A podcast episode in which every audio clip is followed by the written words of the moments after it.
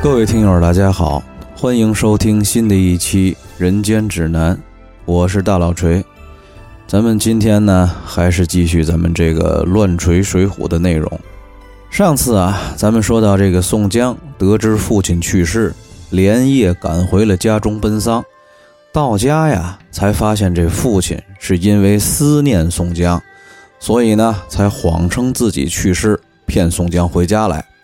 这没想到宋江回家的消息呀不慎被人举报了。这郓城县里头新任的都头赵德、赵能兄弟两个人啊，带人来到了宋家庄，抓走了宋江。这万幸的是宋江人缘好，知县石文斌呀也有心开脱他的罪名，家里呢也花钱上下运动官司。这再加上又有朝廷赦免减罪的旨意呢。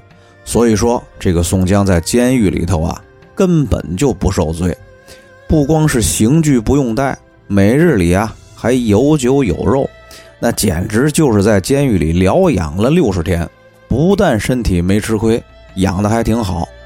毕竟啊，之前一年半是躲避官司出逃在外，一方面呢心里头有事儿，天天是担惊受怕；另外一方面呢。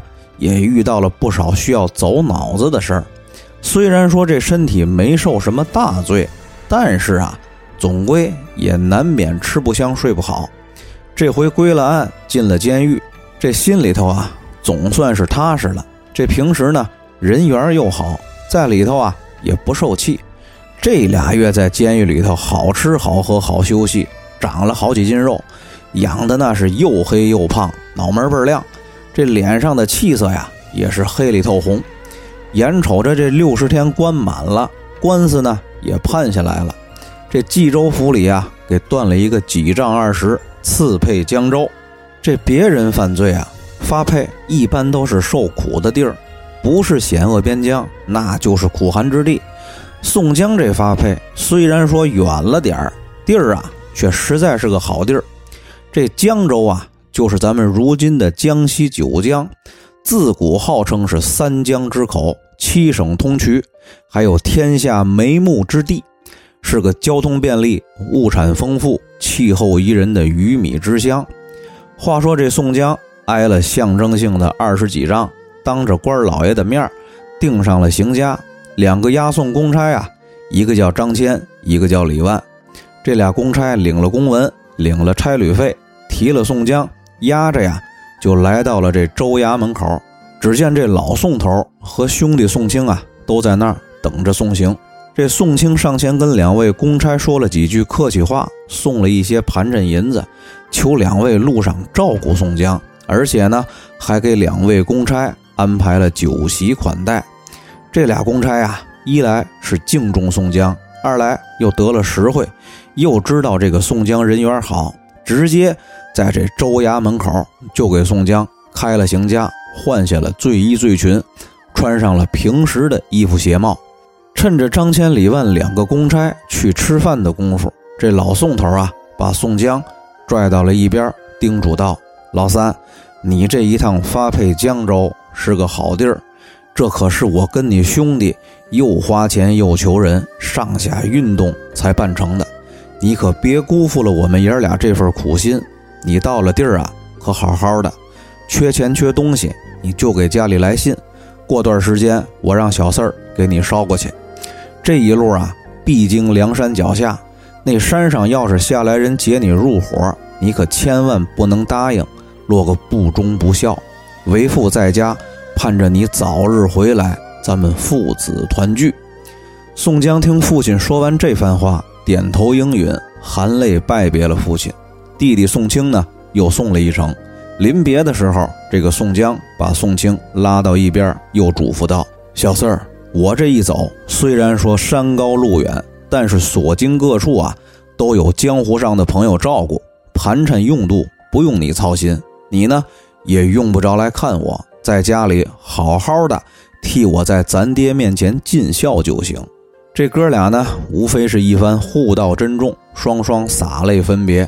只说这个宋江跟两个公差上路，这张千里万得了宋江家里的盘缠，但是路上吃喝住宿的花销却不用动，都有宋江啊自己掏钱。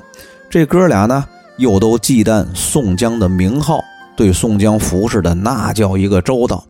这不知情的人啊，根本就看不出来这是一个发配的罪犯和两个押送的公差，更像是两个亲随陪着主人一路游山玩水。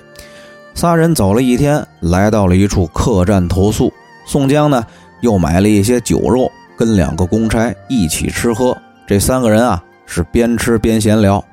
宋江就说了：“不瞒二位说，咱们明天的路程啊，正好经过梁山坡。我跟这山上什么关系？你们二位想必也明白。咱们要是走官道呢，山上肯定会有头领下山来接我去入伙。咱们别惹那麻烦。明天早晨啊，咱仨可得早起点走小道，绕开梁山坡。”这张千里万一听啊，答道：“鸭子，您说了算。”您说走哪儿，咱就走哪儿。我们哥俩都听您安排。当下呀，商议已定，酒足饭饱，各自睡觉。次日五更天明，三人早早起身，离了客店，直奔小路而来。这一路上啊，匆匆忙忙的走了三十多里地，只听得一声铜锣响，宋江心里头啊就叫了一声苦。就从这个前面山坡的后头啊，冲出来一哨人马。大约有三五十人，领头的是赤发鬼刘唐，冲过来呀，不由分说的就要杀那两个公差，只把这个张千里万吓得跪在地上，一个劲儿的磕头求饶。宋江呢就喊住了刘唐，还有众喽啰，问道：“刘唐，你舞刀弄杖的来干什么？”刘唐呢对宋江作揖说道：“兄弟，我奉军师哥哥还有天王哥哥的命令。”专在此处等候公明哥哥来杀了这两个鸟借差，迎接哥哥上山。不瞒公明哥哥说，昨天探子回报说您从冀州府启程上路，军师哥哥料到您必然不走大路，早就派了好几波兄弟在各处的道路上等着迎接哥哥了。公明哥哥，您让让，别溅您一身血。兄弟，我把这两个公差宰了，咱们就上山去快活。宋江听了呀。只得暗自叫苦，嘴上却说：“兄弟，你把刀给我，我自己动手。”这俩公差本来还以为宋江叫住这个面目狰狞的山大王是要替自己求情，但是听见宋江说这话，心里头都是一寒。当时啊，就是闭目等死。可没想到的是啊，宋江接过刘唐的刀来，往自己脖子上一搭，指着刘唐啊，就大喊。让你手下把手里家伙都放下，踢到一边，后退十步，要不我可抹脖子！你们这哪是救我，这不害我吗？分明是陷我于不忠不孝啊！我当初跑路，那可不是因为杀了阎婆惜畏罪，我那是怕通匪的罪名坐实了，连累家人。可如今我要是跟你们上了山，我家里的老爹和兄弟必然受连累。你们今天非得逼着我上山，那我就死给你们看！这刘唐啊，见宋江以死相逼，就只好服软，过来拽住了宋江的胳膊，说道：“得得得，公明哥哥，您放心，您先把刀撂下，咱有话好商量。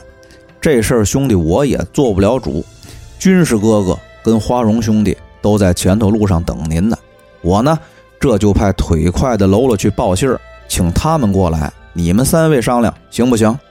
说着呀，就派一个小头目。跑着去送信儿了，宋江呢，只是一个劲儿的说道：“随你们怎么商量，我现在就是不上山。”俩人啊，这正矫情着呢，就听见一阵马蹄响，是这个花荣和吴用带着一行人马赶来。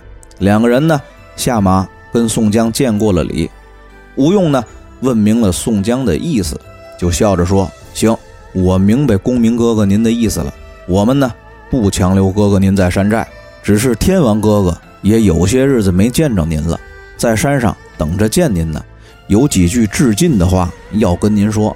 您呢，放心跟我回山，咱们见了天王哥哥，少叙片刻，我们就送您登城。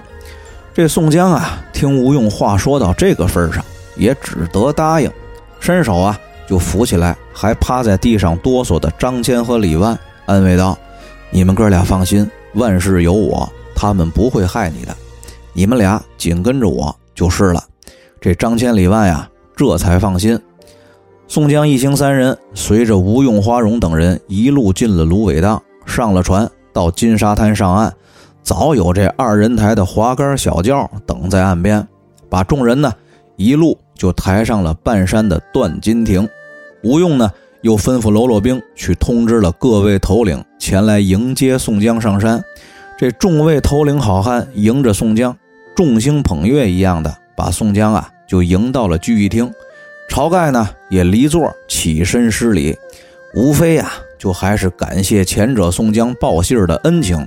还有引荐秦明、花荣一行九人上山，对于梁山的帮助。随后啊，晁盖就在聚义厅里摆下了大宴，打算让这全山寨的头领一起出面，留宋江在梁山入伙。这宋江呢，依旧是执意的不从，又搬出了老爹的嘱托，好像多孝顺似的。其实梁山上这帮人啊，都他妈是假孝顺。那即便是到了现在，很多所谓在江湖上混的人也还一样，动不动啊就提自己多孝顺。其实呢，就跟如今一到这个父亲节、母亲节，就在朋友圈里秀孝心的某一部分人，那是一个操性。你们要是真孝顺，少惹点祸，少捅点娄子，少让你爹你妈担惊受怕，比什么不强？如果说不当土匪就是孝顺，那我他妈比孝义黑三郎孝顺多了。这帮人一看宋三把爹都搬出来了，那自然得捧啊，因为不捧显着自己都不孝顺。只是要留宋江在山上住一天，这宋江呢见推却不开，也就答应了。当天晚上在山里又喝了一顿，住了一夜。第二天一早呢，宋江要下山。吴用啊，拿着一封书信递给了宋江，说：“我有个朋友叫戴宗，在江州啊当两院押牢阶级。所谓这两院押牢阶级，差不多呀，就是当地劳改局局长，或者是总典狱长。这个戴宗呢，会神行术，能日行八百，江湖上啊，人称神行太保。公明哥哥，你把这封书信给戴宗，他呢？”自然会照顾你。这个晁盖也吩咐手下拖出来一盘子金银盘缠，送给了宋江，又给这个张千里万两个公差呀，也拿了二十两银子。众人呢，跟宋江又喝了几杯送别的酒，就把这个宋江啊一路送下了山来。吴用、花荣一路还送过了水面，又送出去二十里，直到了大路上，才告别回山。这宋江啊，跟张千里万两个公差再次上路，一路上无非是饥餐渴饮，小行夜宿。这俩公差经过了梁山这一番折腾，见识了宋江在江湖上的地位，而且呢，又看见了梁山上的势派这么强悍，对宋江啊，那是更加的敬畏有加，照顾周到。再加上这下山的时候又得了一笔银子。那对宋江简直是言听计从，在路上啊，就走了半个多月。这一天一早啊，来到了一道山岭之下，两个公差啊，指着那个山岭，跟宋江说：“三爷，前头就是揭阳岭，咱们过了揭阳岭，可就是浔阳江。到了江边呢，咱们就能走水路过江。过了江，离江州就不远了。”仨人啊，说话打理儿的，就走上了揭阳岭。翻过岭的时候啊。正好是晌午时分，三个人啊翻山越岭，走得口干舌燥。远远的看见这岭下路边树荫下呀，有一处小酒馆，高高的挂着个罩里当幌子。这仨人进了酒馆，找了一副座头坐下。可是溜溜的等了半个时辰，也没见这个店里头有人招呼。这宋江呢，就喊了几嗓子。才从后头出来一个红头发、红胡子、长着一双虎目的大个，招待他们。问这个店家有什么吃喝的时候啊，店家说只有浑白酒和熟牛肉。这三个赶路的人呢，倒是也不挑，能解饱解渴就行。不过这个店里的规矩啊比较奇怪，吃饭您得先给钱。宋江呢也没多想，伸手打开包袱就拿钱，一时间呀。这钱财露白，被这个大个子看在眼里，就动了谋财害命的心思。片刻，酒肉上桌，毫无悬念。宋江呢，跟两个公差没吃喝几口，就中了蒙汗药，栽倒在地。那个大个呀，把这三个人都拖到了店后的人肉作坊，把包裹收了，来到了店门口，等着几个伙计一起回来动手开刀，准备把宋江他们三个人啊都剁了包子馅儿。这伙计没等来，却等来了另外三个道上的朋友。这交谈之间呢，得知这三个人是听说了江湖上有名的山东及时雨宋江发配江州，要从此地经过，打算呀特地去路上等着，想要结交一下。这四五天来呢，一直在路上等，却是一直没等到。今天呀，带着另外两个兄弟一起来，正好路过这里，所以说呢，就进来喝几碗酒解解渴。那开店的大个子呀。就顺口说了一句：“这几天也不知道怎么回事，这岭上根本就没过人，我这儿都快没肉卖了。今天呀，我这儿才开张，放倒了一个犯人跟两个公差，正等着我那伙计们回来动手开刀呢。”来人一听啊，赶紧就打断，一脸惊慌地问道：“你先等会儿，你说什么？刚放倒仨人，是一个犯人跟俩公差。”那个犯人，我问你是不是个黑矮胖子？你还没动手对吧？那个大个见来人这么问，也有点二乎，就支支吾吾地说：“倒是个不太高，有点胖，紫糖色的面皮。这会儿仨人在后头作坊里扔着呢。”这来人听了，马上就站起来说：“得了，你先别说了，你呢，先带我上后头看看。”四个人啊，就一起来到了殿后人肉作坊，见这肉案子上啊。躺着仨人，看其中一个脸上刺着金印，却又不认得，只好啊就把这两个公差的包袱打开，查看他们身上的公文，这才确认了来人正是及时雨宋江。来人啊伸手抹了一把汗，自言自语道：“哎呦，我的姥姥，得亏我今儿个上这儿来了，正好赶上你还没下刀，晚来一步，我公明哥哥就被你变包子馅儿了。”回头一看呀，开店那个大个还那儿发愣呢，赶紧就让他取了解药，用水调开，把宋江灌醒。这宋江醒来，一脸懵登转向的问道：“我是谁？我在哪儿？我这是怎么了？”这四个人见宋江醒过来，跪下呀，是纳头便拜，嘴里头还一个劲儿的说着：“哥哥恕罪。”宋江这会儿啊，才有点明白，赶紧问道：“你们哥几个先起来。”你们几位是谁呀？我这又是在哪儿呢？这几个人呢，这才跟宋江互通了姓名。那个开黑店的呀，姓李，名利，江湖上人称催命判官。后来的那个大汉呀，姓李，名俊，外号混江龙。他带的那两个兄弟呢，是亲哥俩，老大叫童威，外号出洞蛟；老二叫童猛，外号翻江蜃。听这外号啊，就知道这三位那都是浔阳江上使船的。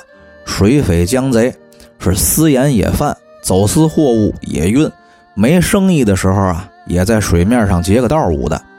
这李俊向宋江说明了自己早就仰慕江湖上有名的山东及时雨，那是神交已久。这次听说呀，宋江发配江州。特地是来这个揭阳岭的必经之路上等着迎接宋江，想要结交于他。这言语中呢，还是想让宋江就此留下，不要去江州。宋江听了呀，是推脱不肯，执意要去，这才救醒了张千、李万两个公差。这众人说了一会儿话，李丽呢又重新安排了酒饭吃了。当夜呀，就歇在了李丽的酒馆。次日清晨，宋江又跟着李俊还有童家兄弟到了李俊的家里。李俊跟童家兄弟也都拜宋江做了大哥。这个宋江在李俊家里住了几天，执意的还是想要走。李俊跟童家兄弟留不住，就置办了酒席相送。临别的时候啊，又赠送了一些盘缠银子给宋江还有两个公差。这个宋江辞别了李俊还有童家兄弟，就一路。又往江州而来，这走了半天啊，就来到了一个繁华的大镇店上，人烟密集，三街六市，做买做卖，引车卖浆的人来人往，十分热闹。三个人啊来到了街上，看见有一群人围着一个打把式卖艺的看。宋江跟两个公差啊被喝彩声吸引，就站住了脚观看。见那个卖艺人啊练得确实好，一看呀就是下过苦功夫的。这宋江看了，心中呢也是暗自的喝彩。功夫不大，这卖艺人呢连兵器带拳脚的就都练完了，亮了个收势。众人呢也是一片喝彩，可奇怪的是，这个卖艺人拿着收钱的笸箩向人群要钱，却无论怎么说好话也是要不下来。这个宋江看在眼里啊，心中纳闷心说这一处不到一处迷，十处不到九不知。这个地界的民风可够奇怪的，卖艺围着挺多人看，该喊好也喊，练完了这人也不散。可是这个钱却要不下来，这个地方的人是什么毛病呢？这个宋江正寻思之间呢，就看那个卖艺人因为要不下钱来，是脸色尴尬，收摊也不是，不收摊呢更别扭，上不来下不去的。他呢就让这个公差拿出来一块大约五两重的银子，递给那个卖艺人。也正是这五两银子，又给宋江。惹出来一场新的麻烦，得，咱们今天的故事啊，就先讲到这儿，下期再见。